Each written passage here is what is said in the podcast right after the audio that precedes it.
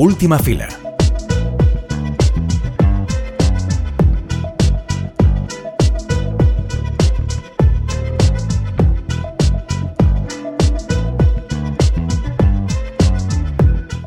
Oye, Clara, tú también estás eh, enfadada con las nominaciones de los Oscars. Y si es así, Barbie tiene que ver con, esa, con ese enfado. Sí, Barbie tiene que ver con muchos sentimientos en mi vida y con el enfado también, porque es verdad que yo estoy en la línea de la gente que piensa que vivimos en el mundo de Ken, porque ni Greta ni Margot están nominadas, mis amigas, pero bueno, es verdad que también el cine europeo, yo creo que está, podemos estar contentos. Entonces, no sé, no sé qué decirte.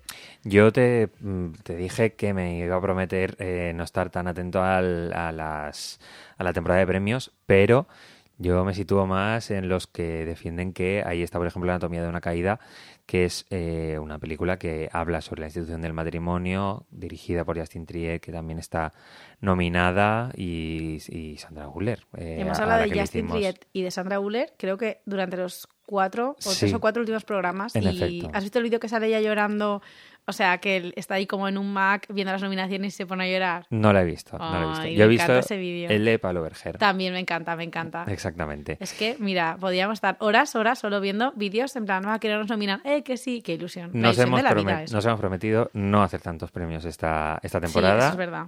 pero eh, esta semana tú me traes... eh, ¿Qué me traes? A ver, no te traigo nada de premios, nada de estatuillas, nada Muy de bien. alfombra roja. Te traigo más linoleo y calentadores porque vamos a hablar de danza, porque aún estamos tú y yo discutiendo qué significa eh, la última escena de un amor y la semana pasada de repente vimos Slow, una película sobre eh, una pareja que él es sexual y ella es una profe de danza y que de repente la danza y el cuerpo cobran tanta importancia y ya se nos han activado todas las preguntas de, oye, ¿es la danza trendy en el cine de ahora? ¿O qué significa de repente este movimiento de cuerpos al son de la música? Así que hemos hablado con Mauricio Pérez Fallos, que es bailarín y coreógrafo.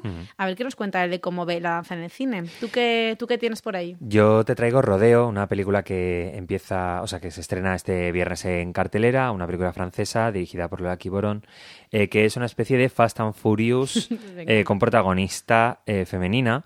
Eh, es una joven adaptada que, bueno, pues que malvive, por decirlo de alguna manera, se mete eh, dentro de una especie de gang de, de carreras de motos ilegales y, pues, bueno, ahí irá viendo pues las cosas que suceden. Fast and- hay un momento de Fast and Furious, ya te lo digo, pero bueno, vamos a intentar eh, destiparlo un poquito, sobre todo porque ganó tanto el premio Jury de Kerr en Uncertain Regard en el Festival de Cannes, también ganó en Sevilla a Mejor Actriz y bueno, pues la desgranaremos un poquito más. Aquí estamos, Álvaro de Bis, Clara Gorría y tú que nos estás escuchando. Esto es Última Fila, programa de cine de Cultura Plaza y Plaza Podcast. Acomódate que empezamos.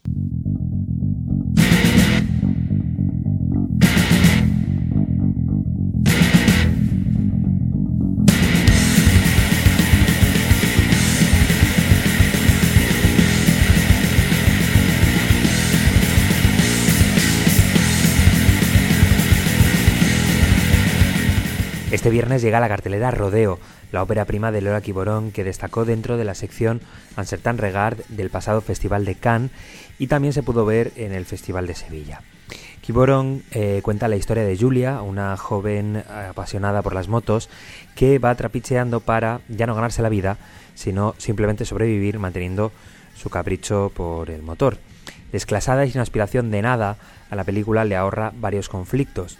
Después de participar en una quedada ilegal, Julia se meterá de lleno en una gang de moteros en la que eh, vivirá la violencia de meterse en un mundo masculino y clandestino, es decir, hostil por una parte y sin posibilidad de protección por otra.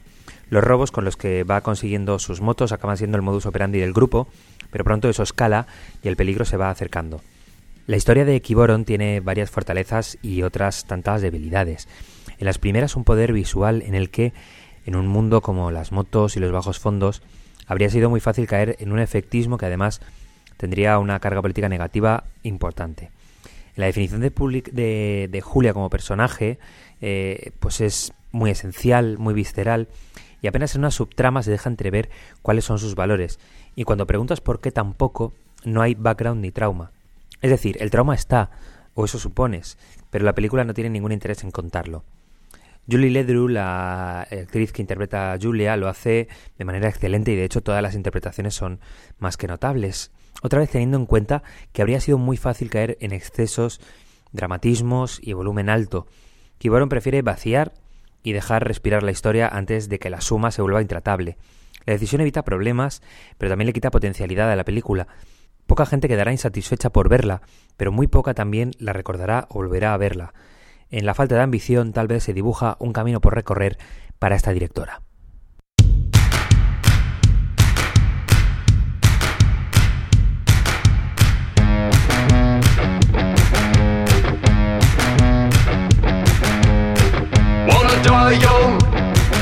Como decía antes, en última fila parece que siempre tenemos más preguntas que respuestas, ¿para qué nos vamos a engañar? Y es que aún estábamos, Álvaro y yo, diciendo, el baile final de un amor, ¿qué significa? Final feliz, final triste, ¿es necesaria esa escena que en el libro ni está, ni aparece, ni, ni se le espera?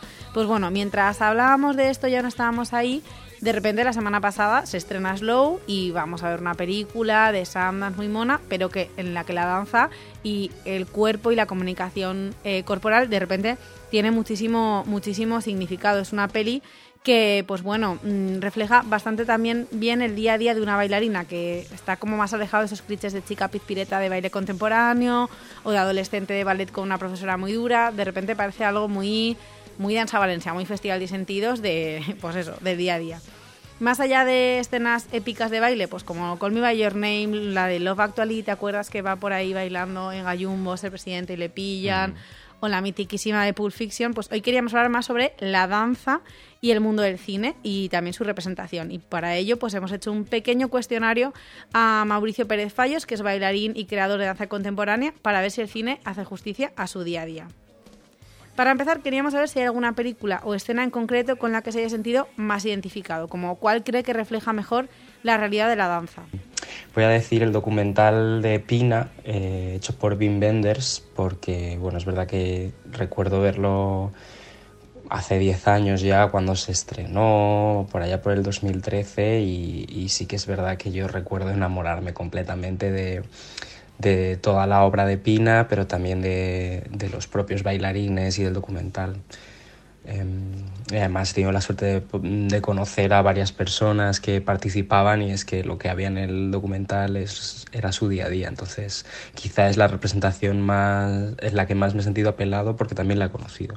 Ay, nuestro buen amigo Wim, que es que tiene pinta de ser un amor de señor, el Wim Wenders, o Wim Wenders, no sé ya cómo se dice, pero Wim Wenders. Hmm. Bueno, desde aquí un besito, porque encima está nominado, eh, ahora que hablamos de los Oscar, a Mejor Película Extranjera por Perfect Days, que es una peli que yo ya llevo In My Heart para siempre. Y justo hoy comentaba él que se le hacía raro como estar nominado a Mejor Película Extranjera porque es una peli en japonés, pero que además le hace Ilu porque como es el país y el idioma de Ozu, que es como su maestro confeso, pues bueno, que en ese sentido está ilusionado. Nosotros, por cierto, la semana que viene hablaremos de Ozu porque también nos gusta mucho, así que pues bueno, ahí lo dejo.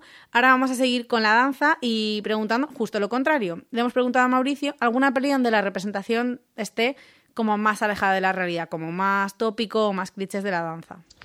Con la película eh, más alejada de la realidad de la danza, o al menos de la danza que, yo realizo, es Cisne Negro, la, de 2010, donde aparece Natalie Portman, creo que es porque creo que hay una exageración dramática y, un poco también romántica de, la práctica, en este caso del ballet.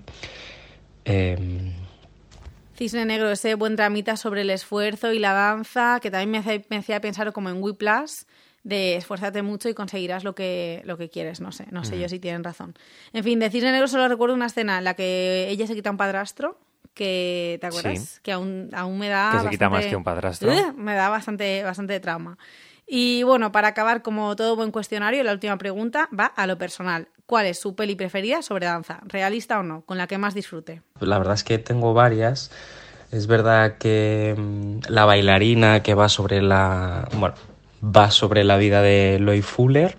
O si no, te diría la escena del inicio de Clímax de Gaspar Noé.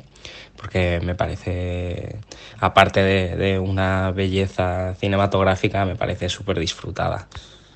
Pues Álvaro, no sé si te pasa también con Clímax, que a veces, como dice Mauricio, tiene una escena inicial brutal y luego toda la peli es una pasada, que te dan ganas de verla, pero luego te acuerdas de lo mal que lo pasas y dices, bueno, creo que no voy a hacer, eh, que no voy a, a revisionar climas porque realmente es bastante agobio, ¿eh? Sí, bueno, yo te he de decir que dentro de la, de- del universo Gaspar Noé tampoco está tan mal Clímax. ¿eh? Bueno, a ver, claro, Pe- si te peor pones nos lo a hace comparar con pasar, los abuelos, peor nos lo hace pasar y peor nos lo hace eh, pasar de manera gratuita. O sea, el Clímax es un poquito menos gratuito de lo, de lo habitual. La comedia romántica de Gaspar Noé, básicamente. Exactamente. Pues nada, claro, ¿qué fem? Pues eh, recordamos que aunque no queremos centrarnos en los premios, que hoy son los premios Feroz, Es verdad. que será la primera ventanita por la que mm, ver por dónde pueden ir eh, la temporada de premios de, de cine español, porque los Forqué mm, pues también están ahí, pero a lo mejor no apuntan mucho, no, no ponen la linterna muy... Sí, este es como el pistoletazo de salida porque luego ya va Gaudí, va Goya y Exactamente. ya vamos. Y los Berlanga tampoco ponen la, la linterna muy. Bueno, muy los larga. Berlanga son esa señora que va hablando en el, en el bus con la linterna que dice señora.